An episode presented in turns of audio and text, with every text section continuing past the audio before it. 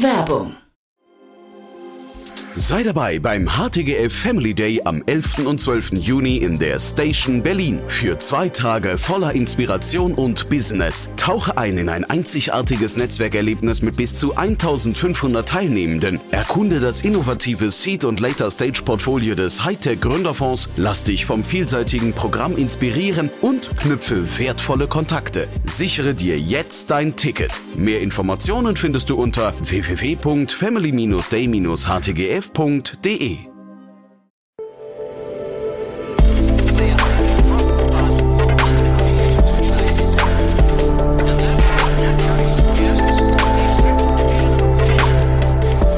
Startup Insider Daily. Interview. Herzlich willkommen zu Startup Insider Daily. Mein Name ist Jan Thomas und heute wird's hier richtig wissenschaftlich. Ich spreche mit Professor Dr. Markus Roth. Er ist Chief Science Officer von Focused Energy und das Unternehmen, ich habe es neulich mit Robina von Stein von Contrarian Ventures schon mal im Detail beleuchtet, hat gerade eine Finanzierungsrunde abgeschlossen. Das Thema ist aber super spannend, denn wir reden über Trägheitsfusion. Wir reden also möglicherweise über eine Energiequelle, die in der Zukunft für unseren ganzen Planeten eine riesengroße Rolle spielen könnte im Sinne der nachhaltigen Energieversorgung. Das Thema ist hochinteressant. Das Unternehmen hat auf seiner Webseite den coolen Claim Creating the Power of the Stars on Earth. Denn es geht darum, die Fusionskraft der Sterne nachzuempfinden und in ein, ich sag mal, geordnetes, nutzbares System zu überführen. Eine super spannende Mission. Wahrscheinlich ein relativ weiter Weg, aber das Gespräch ist deswegen zum einen hochspannend und zum anderen wirklich relevant und es lädt natürlich zum Träumen ein. Deswegen freut euch jetzt auf ein wirklich cooles Gespräch mit Professor Dr. Markus Roth, Chief Science Officer von Focused Energy. Startup Insider Daily. Interview. Sehr schön, ja, ich freue mich. Professor Dr. Markus Roth ist hier, Sci äh, Chief Science Officer von Focused Energy. Hallo Markus. Hallo, ich grüße dich. Ja, Wahnsinn, was bei euch los ist. Und vor allem das, das Thema ist ja total krass. Ich habe mit der Rubina von Stein gerade über euch gesprochen und mir war gar nicht bewusst, ähm, äh, führ uns doch mal durch. Das ist ja, das ist ja quasi der, die, die, die Neuerfindung von Energie, was ihr da macht, von der Energieversorgung, ne? Ja, nichtsdestotrotz nennt man das ja bei uns in der Physik auch der heilige Gral der Plasmaphysik. Also einen Stern von der, vom, vom Himmel auf die Erde holen und seine Energie einem nutzbar zu machen. Das ist schon eine absolut fantastische Sache. Auf der anderen Seite ist es leider auch das schwierigste Experiment, was die Menschheit je versucht hat. Also wir sagen immer, es ist not rocket science, weil wenn es Raketenwissenschaft gewesen wäre, hätten wir es in den 60ern schon gemacht. und das klang für mich, als ich mit der Rubina darüber gesprochen habe, klang für mich fast so, äh, als baut ihr so eine Art Perpetuum mobile. Ist das richtig? Also weil es hat, hat man früher mir zumindest in der Schule immer beigebracht, sowas kann es gar nicht geben. Nein, sowas gibt's natürlich auch nicht. Also es ist tatsächlich so, wir schicken Strom in das Kraftwerk hinein, damit betreiben wir den Laser. Der Laser wiederum erzeugt Fusion. Aus der Fusion kommt Energie raus, die wird dann wieder in Energie, äh, in, in Strom verwandelt und das geben wir zurück ins Netz. Und zwar ungefähr 80, also im Prinzip 80 Prozent von der Energie geben wir ins Netz, 20 Prozent nutzen wir selber. Aber natürlich ist das kein Perpetuum mobile, sondern die Energie kommt aus der Fusion, aus dem Verschmelzen von Atomkernen und da wird nach der berühmten Einstein-Formel E gleich m mal c Quadrat eben Masse in Energie verwandelt. Das heißt also, unser Kraftwerk ist hinterher ein bisschen leichter als vorher. Wie, wie seid ihr da drauf gekommen? Was ist euer Background? Ihr kommt ja aus der TU Darmstadt, ne? Genau, also äh, ich und eine Reihe von unseren äh, Kollegen, wir kommen tatsächlich aus der Fusionsforschung. Ich bin mit 13 Jahren, habe ich beschlossen, Physiker zu werden, weil mich das Thema Fusion fasziniert hat. Ist also schon ein bisschen länger her. Und äh, wir selber arbeiten, äh, die, die meisten, die bei uns hier dabei sind, seit teilweise Jahrzehnten an dem Prinzip der, der Kernfusion, das Ganze sozusagen zu entwickeln. Äh, Gibt es ja verschiedene Wege, wie man da hinkommt. Und äh, wir haben jetzt äh, im, im Jahr 21 beschlossen, uns äh, mit einer Firma auszugründen aus der TU, einfach aus der Grund der Tatsache der großen Erfolge, die es in letzter Zeit gegeben hat. Es hat ein paar echte Durchbrüche in der Forschung gegeben, plus dass inzwischen die Optik- und Lasertechnologie auf einem Stand ist, dass man aus der Grundlagenforschung daraus jetzt tatsächlich eine, eine Kommerzialisierung denken kann. Mhm. Wenn du sagst, ich hat als von klein auf das Thema Fusion fasziniert, kannst du uns mal teilhaben lassen an dieser Faszination?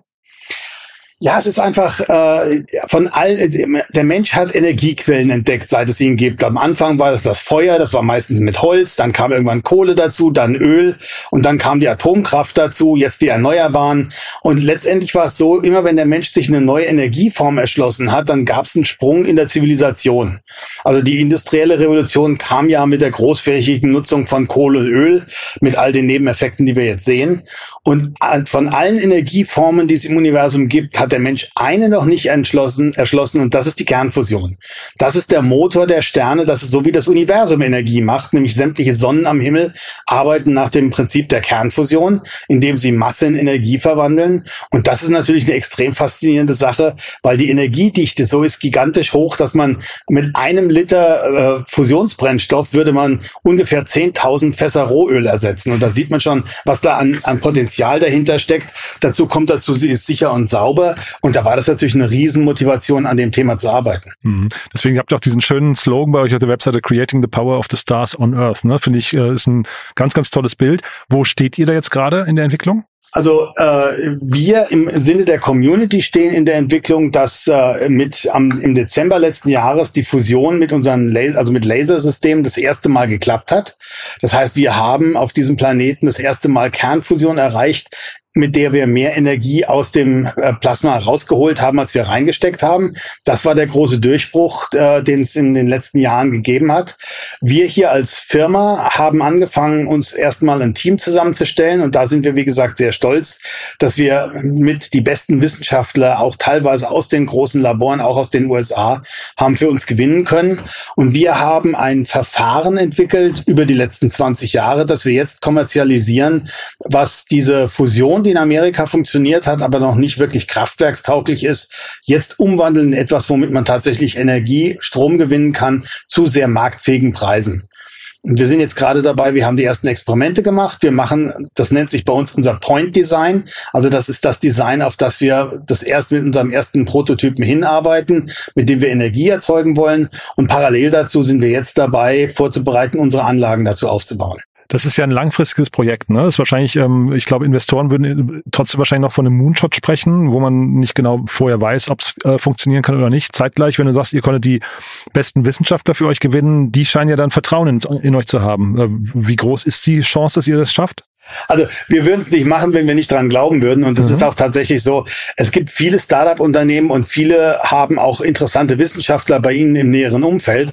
Aber es ist ein Unterschied, ob ich als Wissenschaftler, als Professor an der Universität oder sowas, als Berater für ein Unternehmen tätig bin, wo ich ein paar Stunden im Monat meine Zeit opfere, um mich diesem Problem zu widmen, oder ob ich eine feste Anstellung an der Universität, ob ich meinen Job als Professor an der Universität kündige, um bei uns in die Firma zu kommen, oder ob ich eine feste Anstellung Anstellung in einem der großen Forschungslabors in den USA kündige, um da mitzumachen. Und das zeigt schon, dass äh, unsere Mitarbeiter, unsere Wissenschaftler und auch die wissenschaftliche Community ein großes Vertrauen hat, dass den Weg, den wir beschreiten wollen, dass der funktioniert. Und natürlich kann es immer passieren, dass Sachen auftreten, die sich als Showstopper erweisen.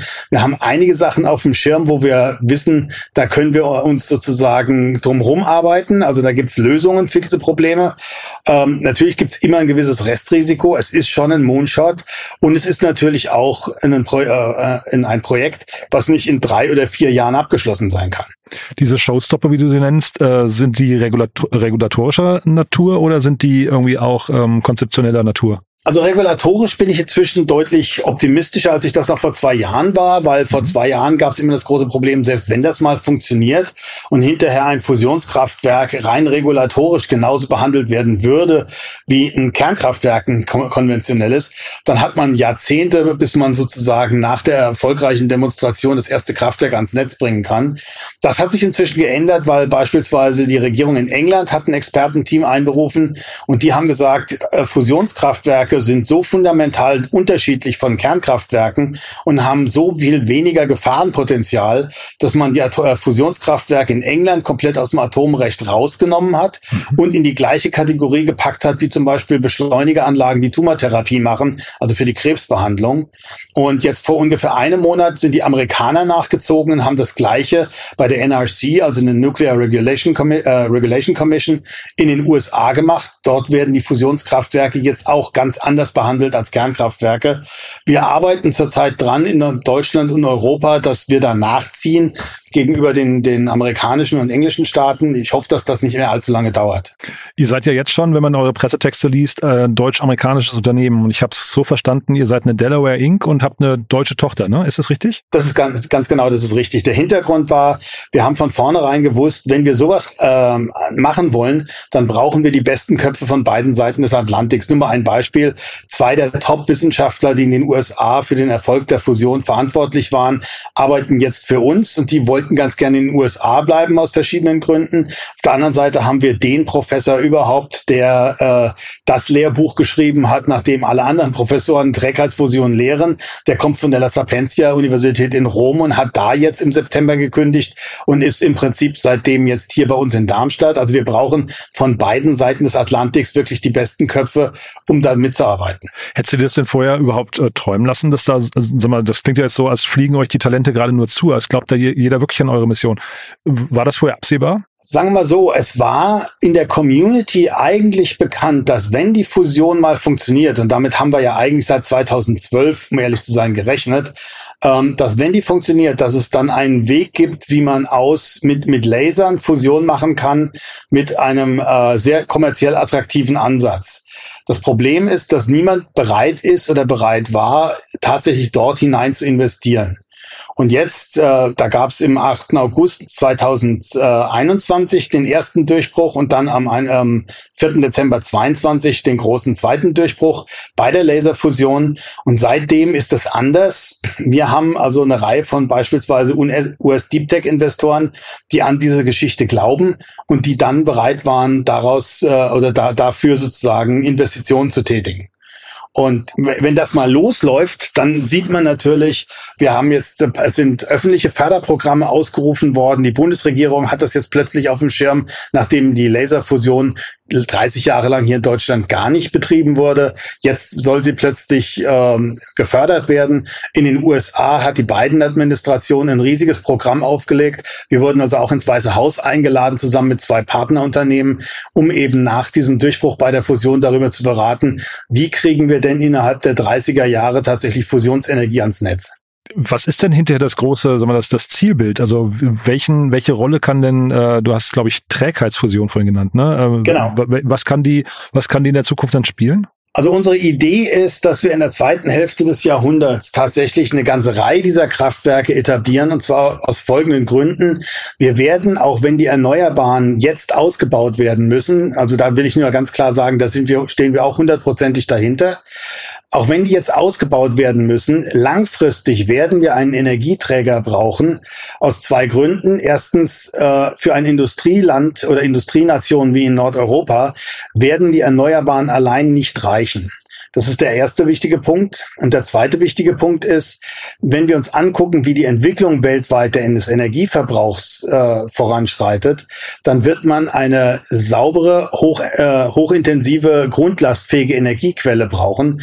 Ich nehme noch ein Beispiel, den Welthandel. Wenn wir in Zukunft Welthandel betreiben wollen, davon läuft 90 Prozent des Welthandels läuft über Schiffe. Und jedes Schiff, wir haben so 58.000 Schiffe zurzeit auf den Ozeanen, verbrennt so 100 bis 200 Tonnen an Schweröl pro Tag. Und wenn wir das irgendwie ersetzen wollen, dann muss das mit irgendeiner Energiequelle passieren. Das wird nicht mit Fusion passieren. Aber die Fusionskraftwerke können die E-Fuels herstellen, mit denen man diese Schiffe, also zum Beispiel künstlich hergestelltes Methangas oder sowas, mit dem man diese Schiffe dann betreiben kann. Weil die Alternative wäre, zurück zu segeln oder jede Menge Kernreaktoren auf den Schiffen zu transportieren. Das will auch keiner. Also mhm. wenn wir den Welthandel aufrechterhalten wollen, dann brauchen wir auf der Nordhalbkugel so 1500 Gigawatt Kraftwerke nur allein für die Schiffe. Wahnsinn. Was sind denn für euch jetzt weitere wichtige Bausteine auf dem Weg zum Erfolg? Also was, was sind denn Dinge, die noch passieren müssen? Äh, Regulatorik hast du gesagt, ist eigentlich schon, sag mal, ja, finde ich auch spannend, wenn du sagst, ihr wart im Weißen Haus. Äh, das heißt, es ist quasi an der, an der obersten Etage schon angekommen, was ihr da macht. Äh, aber was sind andere wichtige Faktoren? Also es ist in der obersten Etage angekommen, unter anderem tatsächlich aber auch beispielsweise in England oder auch bei der Bundesregierung. Die Bundesforschungsministerin hat ja jetzt gerade ihre Zukunftsstrategie äh, Fusion vorgestellt, Laserfusion vorgestellt. Äh, also auch da ist das inzwischen schon tatsächlich angekommen.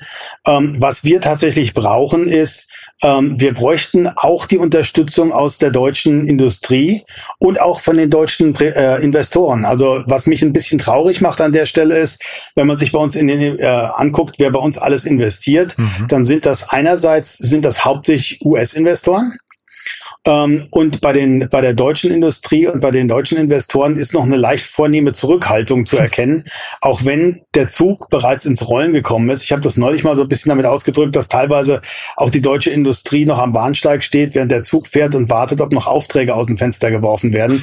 Aber wenn ich mir angucke, wir haben großes Interesse zurzeit von Investoren aus dem asiatischen Raum oder auch aus dem, aus dem äh, arabischen Raum, äh, dort ist man in der Lage, offensichtlich in etwas größeren Zeitskalen zu denken als die üblichen zehn Jahre für so einen kleineren oder mittleren äh, Venture Capital Fonds.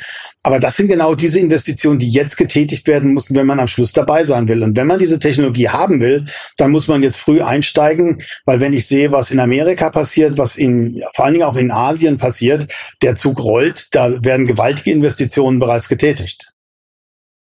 Habt ihr denn mit deutschen Investoren gesprochen? Sind das, ähm, war das, also die Zurückhaltung, kommt die aus den Gesprächen oder kam man gar nicht ins Gespräch? Also sie kommt teilweise aus den Gesprächen. Es gibt einige, die sagen, gerade in der jetzigen Phase von unserem Unternehmen ist es natürlich schwer. Erstens mal hat sich die wirtschaftliche Situation seit Beginn des Ukraine-Kriegs natürlich nicht gerade verbessert für, für Investitionen, gerade mit längerer, äh, längerer Reichweite. Zum anderen muss man auch sagen, ähm, in dem Stadium, in dem äh, sich Focus Energy jetzt gerade befindet, waren wir für einige der äh, Investoren noch zu klein. Und für die, die zum jetzigen Zeitpunkt hätten investieren wollen, waren, wurden wir dann sehr, würden wir sehr schnell sehr groß werden, mhm. sodass die eventuell nicht sehen, wie sie da noch mithalten können. Äh, was ein bisschen schade ist, ich sage mal, wir sitzen da so ein bisschen zwischen Baum und Borke an der Stelle. ähm, und da war es natürlich auch so, gerade, sage ich mal, so Family Offices oder äh, abgesehen von Venture Capital Fonds, tatsächlich äh, Investoren, die ein bisschen läng, lange, längerfristig in die Zukunft denken, also tatsächlich in die nächste Generation hinein. Da würde ich mir ein bisschen mehr Mut und Engagement auch von den, von den, äh, von den europäischen Investoren wünschen. Mhm. Du hast ja vorhin auch gesagt, Deep Tech Investoren. Ich hatte bei euch im Cap Table mal geschaut und da ist ein Name ist mir aufgefallen, Tony Florence. Ähm, der war, glaube ich, ganz früh bei euch dabei, ne? Und der kommt ja eigentlich genau. aus dem, aus dem E-Commerce oder auch Social Media. Der hat also Casper hatte ich gesehen, hat er gemacht. Äh, ich glaube von Elastic äh, kommt er ursprünglich, ne? Äh, hat aber auch Snap mit begleitet und so. Habe ich mich gefragt, wie passt der denn zu euch? Ganz genau. Nee, der, der kam tatsächlich über unseren äh, Lead Investor Prime Movers Lab. Die waren da in Kontakt und der hat sich das angehört, war so begeistert, dass er gleich gesagt hat, da macht er mit. Das Ganze, äh, das gleiche gilt für Mark Laurie. Der äh, war ja äh, lange bei Walmart und äh, hat ähm, auch inzwischen eine ganze Reihe von sehr, sehr tiefgehenden Investitionen getätigt. Die waren eigentlich direkt von Anfang an dabei und insbesondere natürlich unser Lead Investor Prime Movers Lab, der dafür bekannt ist, in Sie haben diesen schönen Spruch, we want to change the world with Fusion, not with Facebook. Also äh, sie, sie wollen nicht sozusagen die, die 53. Pizza Delivery App entwickeln, Aha. sondern wirklich Sachen äh, an Sachen Mitarbeitern äh, arbeiten, die Game Changer sind. Und so ein bisschen diesen Spirit, den würde ich mir hier auch bei uns zu Hause wünschen. Ist es aber nicht zeitgleich so, wenn man einmal solche Investoren jetzt an Bord hat, dass die dann auch wiederum ihre Kontakte mitbringen und eigentlich schon genau wissen, wer so die nächsten Runden bei euch, äh, also ne, dass so ein bisschen so, eine, so ein Modellieren der Runden in die Zukunft schon äh, passiert? Richtig, aber äh, wie gesagt, aus gerade aus dem Grund würde ich mir wünschen, wir sind auch in Kontakt mit einigen, dass wir ein bisschen auch auf der basierend auf der Tatsache, dass wir eben beidseits des Atlantiks aufgestellt sind. Da würde ich mir wünschen, wenn wir das auch in einem Investorenportfolio ein bisschen mit abbilden könnten, dass wir also auch europäische Investoren damit mit hineinbekommen, weil ähm, wir haben eines unserer Office sitzt ja in Austin, Texas und dort machen wir beispielsweise Laserentwicklung und bauen Facilities, aber wir haben auch hier in Darmstadt in Deutschland ähm, ein, ein ex extrem gutes Team, wo wir Laserentwicklung machen, Targetentwicklung machen und wir auch gerade dabei sind, die erste eine unserer ersten Facilities zu planen und zu bauen. Also die Wertschöpfungskette liegt ganz klar auf beiden Seiten des Atlantiks. Deswegen fände ich das toll, wenn es auch irgendwie von den Investoren mit abgebildet wird. Und Investoren heißt für dich aber auch, du hast ja vorhin gesagt, äh, deutsche Industrie, das wären auch Corporate VCs, sowas. Also äh, ich würde jetzt an Siemens äh, zum Beispiel sofort denken, die haben ja so einen Climate Venture Bereich.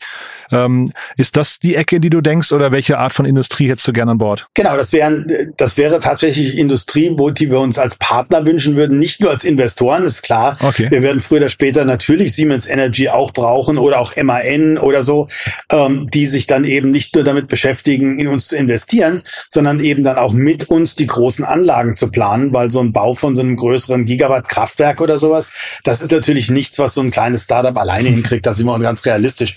Da brauchen wir Industriepartner. Wir sind jetzt gerade vor zwei Wochen von Framatom angesprochen worden. Das ist ja der nukleare Arm von Areva. Die haben großes Interesse. Ich hätte mir halt gewünscht als äh, deutsch-amerikanisches Startup, dass wir auch aus der deutschen Szene da äh, sag ich mal, bessere Kontakte noch haben, beziehungsweise ein erhöhtes Engagement. Aber momentan sind die noch ein bisschen zurückhaltend. Ich habe gerade mit dem Philipp Schröder von äh, 1,5 Grad äh, ein tolles Interview geführt. Ähm, die sind ja gerade Unicorn geworden und ja. der hat vorher Son äh, Sonnen gemacht und das haben sie an Shell verkauft. Und da habe ich habe ich ihm eigentlich dazu beglückwünscht, habe gesagt, es ist ja super, dass diese, ähm, sagen wir, ehemals Fossilunternehmen, äh, dass die dann anfangen, sich mit äh, neuen Energien zu beschäftigen. Und er sagte, nee, eigentlich, das hat ihn damals sehr gestört, weil die eigentlich eine andere Motivation haben. Die wollen ja eigentlich ihre bisherigen Geschäftsmodelle möglichst lang am Leben halten. Wie siehst du das? Also wäre jetzt so ein Shell und ein BP und so das wären das für euch willkommene Gesprächspartner oder eher nicht? Also tatsächlich reden wir seit 13 Monaten bereits mit Shell. Da sind wir schon relativ, äh, sind wir schon relativ weit. Aha. Aber das dauert bei die, je größer so eine Firma ist, umso länger dauern die Vorgespräche. Das kann man sich, glaube ich, vorstellen. Mhm. Und äh, noch ist da also nichts passiert äh, im, im Sinne von eines tatsächlichen Commitments. Aber Tatsache ist, dass gerade solche Partner, die jetzt mit den fossilen Brennstoffen zurzeit relativ viel Gewinn machen, dass das für uns natürlich schon Partner sind, wo man drüber nachdenken kann, weil letztendlich ist es immer so, es ist immer dann toll, einen Investor zu haben, der auch ein gewisses Eigeninteresse an dieser Geschichte hat. Und wenn wir sagen können, dass wir mit den Fusionskraftwerken beispielsweise E-Fuels machen, für beispielsweise den Welthandel oder auch den Luftverkehr, dann ist das etwas, was früher oder später natürlich auch ein Businessmodell für Firmen werden kann, die auf dem Gebiet schon Erfahrung haben. Hm. Sag doch vielleicht nochmal einen Satz zu der ganzen Situation mit Darmstadt. Ich habe in Erinnerung, dass Darmstadt, die TU Darmstadt, die erste Uni ist in Deutschland, die sich auch beteiligt an Unternehmen. Ist das bei euch auch so? Wir waren sogar das erste Unternehmen, mit dem die TU Darmstadt Ach, angefangen hat. Ja. Also wir waren, wir waren sozusagen der Startpunkt. Der Hintergrund war immer dann, wenn ein Doktorand, Postdoc oder Professor aus einer Universität gerne was ausgründen möchte, hat er ja das Problem, dass die gesamte IP, die er während seiner Arbeitszeit bislang er, äh, erzielt hat, mhm. gehört ja der Uni. Genau. Und das bedeutet, das erste, was so ein Startup machen müsste, ist seine eigene IP erstmal freikaufen. Und da ist gerade in der Beginn, äh, im Beginn eines Startups, ist es natürlich immer schwer, dort dafür sozusagen Mittel zu bekommen. Und dieses Programm IP for Shares, das die TU Darmstadt mit uns gestartet hat, äh, da war auch der, der Günter Kraft hier federführend äh, von, von, äh, von der TU Darmstadt mit, der für die TU Darmstadt gearbeitet hat, der kam auf die Idee, warum macht ihr das nicht einfach so, dass ihr die IP an Focused Energy freigebt und dafür Aktienanteile an die TU Darmstadt ausgebt? Das ist so das Prinzip, mit dem ja mal Stanford reich geworden ist. Genau. Und das äh, traf also bei unserer Präsidentin Tanja Brühl und äh, dem äh, unseren unseren äh, Kollegen vom Präsidium traf das auf große Gegenliebe und dann haben wir das gemacht und das ist jetzt wir wir haben jetzt einige neue Startups aus der TU Darmstadt, äh, die nach diesem Verfahren gegründet worden sind und ich glaube, das kann ein echter ein echter Zündfunke werden, dass mehr aus Universitäten gegründet wird. Ja, es äh, klingt wie eine echte Blaupause, ne? Also ich hoffe, dass ja. dann auch viele bei der TU Darmstadt anfragen, also viele andere Unis und sich erklären erklären lassen, wie man das äh, hinbekommt. Denn ich glaube, wir, wir wollen ja gerade in Deutschland viele wissenschaftliche Ausgründungen sehen. Ähm, vielleicht damit auch verbunden die Frage, ich hatte den Christian Vollmann mal hier ähm, von äh, C1 und da, da hatten wir so dieses Thema Wissenschaftler, die alleine gründen, ohne den Business Sozius äh, Sidekick im Unternehmen, tun sich auch oft schwer. Wie habt ihr das gelöst? ja, das ist ganz genau richtig. Also wir haben gesagt, wenn eine, eine, eine Gruppe von Physikern der Meinung ist, ein, ein, Unternehmen gründen zu wollen, ist das immer die direkt, der direkte Weg ins Verderben. okay. Wir, so krass hätte ich das nicht gedacht. Ja, okay, krass. Ja, also wir sagen das auch unseren US-Kollegen zu Direct Route to Disaster. Der Punkt ist ganz einfach der, wir wissen, wie die Technik funktioniert, aber wenn man aus der Universität oder aus Forschungsunternehmen kommt, man hat relativ wenig Ahnung, wie das Business draußen funktioniert. Und insofern waren wir unglaublich glücklich, äh, mit Thomas Forner, unserem CEO, jemanden gleich mit als Gründer dabei zu haben, der äh, 20 Jahre Erfahrung im Bereich Startup hat, der also selber schon x-mal gegründet hat, der Firmen geleitet hat, ähm, der im Prinzip dieses Ganze aus dem FF besteht. Und wir sagen immer, wir brauchen wenigstens einen Erwachsenen im Zimmer, wenn wir voranschreiten wollen. Und das ist dann typischerweise der Tom. Sehr cool.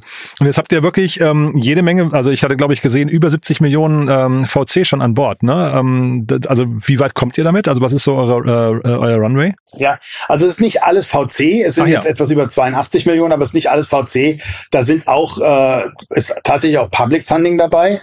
Das heißt also, ähm, die es war so, die Biden-Administration hat nach der erfolgreichen Zündung ein Programm aufgelegt, das ultimativ bis 50 Milliarden Dollar schwer werden soll, das Forschungsprogramm mit dem Ziel, Fusion in den USA ans Netz zu bringen. Und was da gemacht wurde, es wurde ein sogenanntes Public-Private Partnership-Programm aufgelegt, weil man gesagt hat, man möchte die Kombination aus den Forschungslabors und der Privatindustrie haben, weil man die Startups dabei haben wollte. Dann hat man eine Ausschreibung gemacht für ein sogenanntes Meilenstein-basiertes äh, Programm. Darauf haben sich, ich glaube, mehr als zwei Dutzend Firmen weltweit also äh, beworben auf dieses Programm.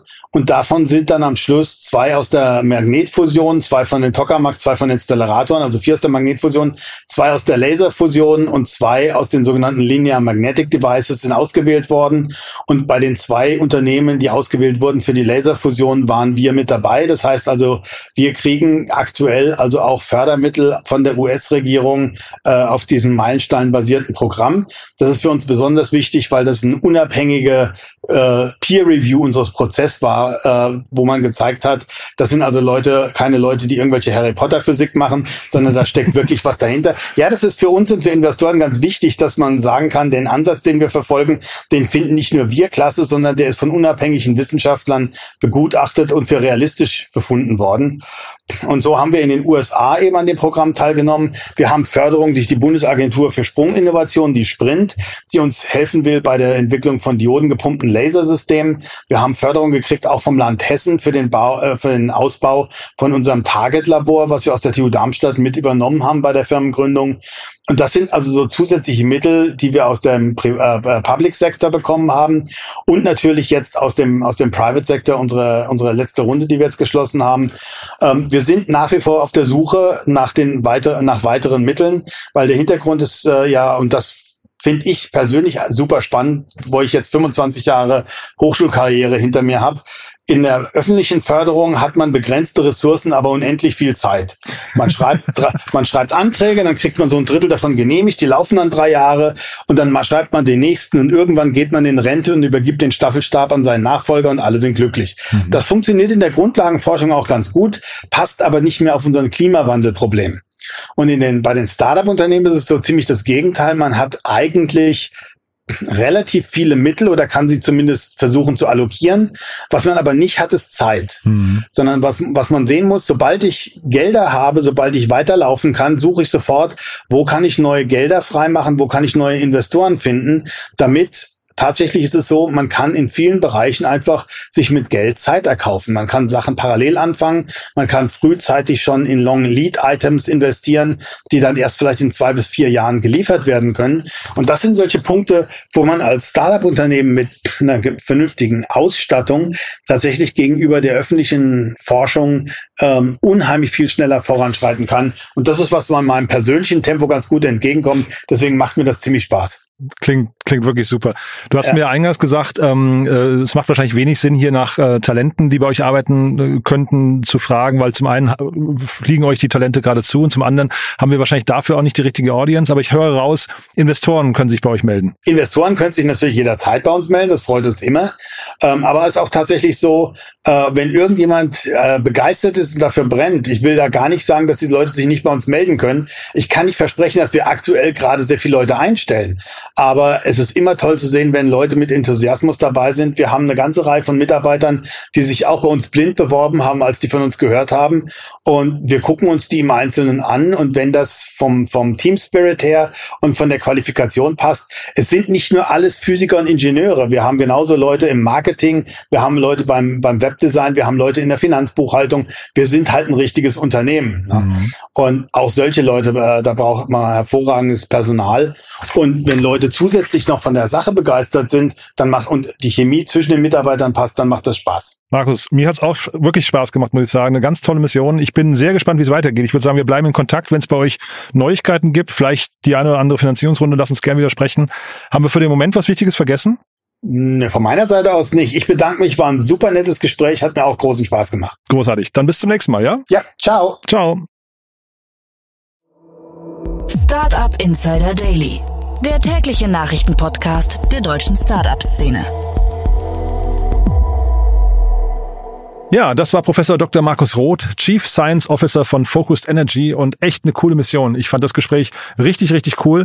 Toll zu sehen, zum einen, welche Rolle Darmstadt dabei spielt, aber auch dieses Verfolgen von einem großen Traum fand ich super. Hat mir auf jeden Fall großen Spaß gemacht. Ich hoffe euch auch. Bin auf jeden Fall sehr gespannt, wie dort die Reise für Focused Energy weitergeht. Wäre natürlich toll, wenn so eine bahnbrechende Lösung aus Deutschland kommt und wenn so eine Lösung dann überhaupt mal irgendwann äh, ja salonfähig und serienreif wird. Ich fand es auf jeden Fall großartig. Deswegen die Bitte an euch, gerne weiterempfehlen wenn ihr jemanden kennt, der sich für das Thema Energie der Zukunft interessiert, dann ist das vielleicht eine Folge, die er oder sie auf jeden Fall nicht verpassen sollten. Dafür schon mal vielen Dank an euch. Und ansonsten nochmal ganz kurz der Hinweis auf unsere Plattform. Ihr wisst ja, wir bauen Deutschlands größtes Verzeichnis für die Startup-Szene auf. Dort findet ihr nach und nach alle Profile von allen Startups, die es gibt in der Branche.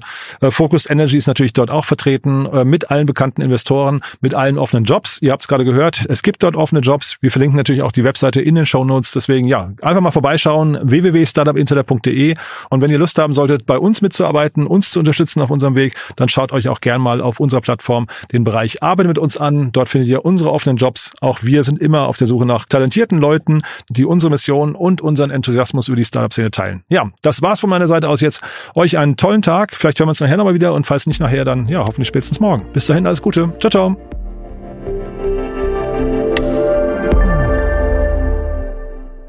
Diese Sendung wurde präsentiert von Fincredible. Onboarding made easy mit Open Banking. Mehr Infos unter www.fincredible.io.